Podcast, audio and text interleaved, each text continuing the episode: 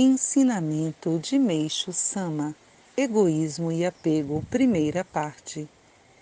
Notamos que todas as pessoas manifestam em seu caráter dois traços irmãos, egoísmo e apego, e que nos problemas complicados há sempre interferência desses sentimentos.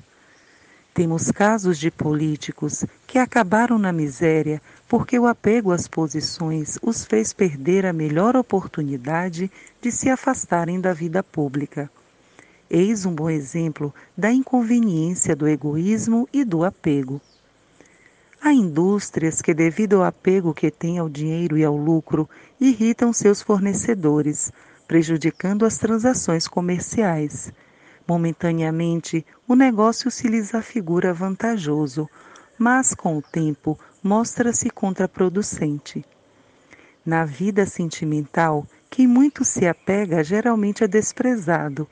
Muitas vezes os problemas nesse terreno surgem do excesso de egoísmo. O passado nos revela como os egoístas provocam conflitos e se atormentam pelos sofrimentos causados ao próximo. Já dissemos que o principal objetivo da fé é erradicar o egoísmo e o apego. Tão logo me conscientizei disto, empenhei-me em exterminá-los.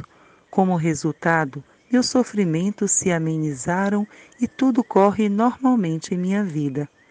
Há um ensinamento que diz: não sofra antecipadamente pelo que ainda não ocorreu, nem pelo que já passou.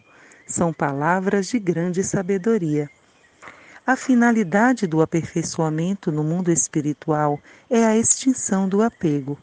A posição do nosso espírito se eleva à medida que o apego se reduz. Alicerce do Paraíso, em 25 de janeiro de 1949.